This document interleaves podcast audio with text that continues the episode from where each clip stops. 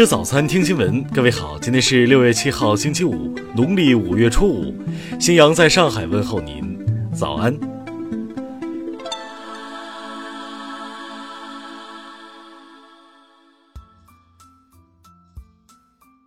首先来关注头条消息，权威回应：五 G 来了，我周围的辐射会变大吗？今天，工信部向中国移动、中国电信、中国联通、中国广电发放 5G 商用牌照。有一个问题再一次备受关注，那就是 5G 时代来了，我周围的辐射量会变大吗？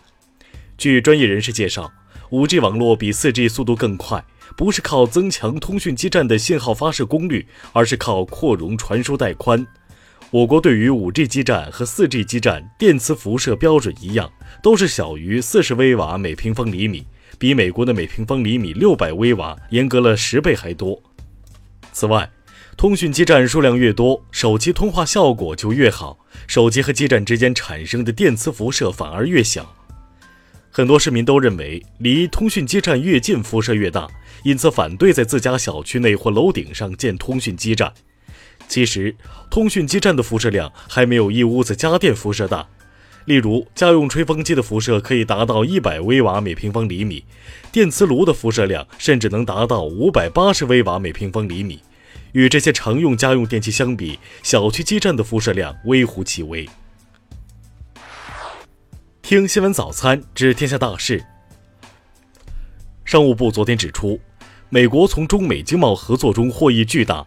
截至二零一七年底，美国自华获得的资金流入总额达一点三七万亿美元。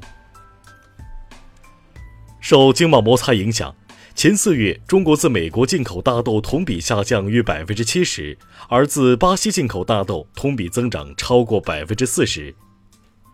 教育部发布数据显示，二零一九年全国高考报名人数达一千零三十一万。二零一八年，全国教育经费总投入为四万六千一百三十五亿元。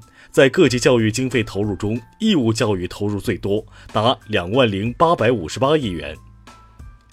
消息人士透露，美国准备向台湾销售包括 M 一 A 二主战坦克、反坦克武器以及反战车弹药在内的军火，总价值约二十六亿美元。近日。国家发改委、生态环境部和商务部联合下发通知，指出各地不得对新能源汽车实行限行限购，已实行的应当取消。中国移动昨天表示，今年九月底前，在超过四十个城市提供 5G 服务，客户不换卡、不换号就可开通 5G 服务。据台湾中央社报道，国民党将在十号公布参加2020年台湾地区领导人初选的名单。下面来关注国际方面，古巴政府五号晚发表声明，强烈反对美国四号宣布的收紧复古旅游措施，并表示古巴不惧怕美国加强对古封锁，将继续推动国家经济发展和社会主义建设。伊朗最高领袖哈梅内伊五号表示，美国旨在推动巴以双方实现最终和平的世纪协议注定失败，并指责沙特和巴林是这一阴谋的帮凶。英国保守党宣布，将在七月二十二号开始的一周内选出新党魁，以接替特蕾莎梅的党内职位以及英国首相职务。美国与墨西哥五号就有关遏制非法移民和关税问题进行磋商，但未能达成可以避免莫国被加征关税的协议。当地时间三号，巴西农业部发布消息。因境内发现一起非典型疯牛病病例后，巴西已暂停向中国出口牛肉。泰国总理选举结果于当地时间五号深夜揭晓，现任总理巴育以压倒性优势毫无悬念的胜出，当选泰国新一任总理。印度官员近日表示，印度将在百日内开测 5G 网络。联合国秘书长古特雷斯四号表示，联合国或在今年八月耗尽现金，并从周转基金借款。下面来关注社会民生。日前，湖南宁远县杀害学生案件致两名学生死亡、一名学生重伤、一名学生轻伤的犯罪嫌疑人被检方批捕。近日，内蒙古男子马某因在微信群里辱骂他人，经当地公安局查证属实后，依法被行政拘留三天。大连男子任某用弹弓打鸟窝，却将运行中的高铁车窗打裂。目前，该男子已被大连警方拘留。为两元车费起争执，湖北一女子闹市区抢夺公交车方向盘。近日，该女子以危险方法危害公共安全，被判处有期徒刑三年。近日，有通报称，一名江西籍女子扬言伤害长沙中小学生。长沙市公安局工作人员回应表示，该女子已被控制，没有学生受到伤害。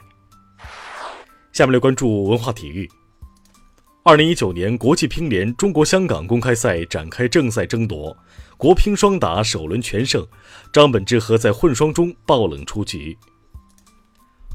法网公开赛继续进行。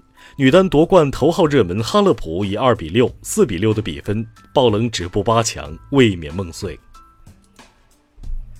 近日，韩国庆尚南道发现了六百七十座具有千年历史的古墓，并出土一万多件文物，包括动物造型陶器、铁制铠甲等。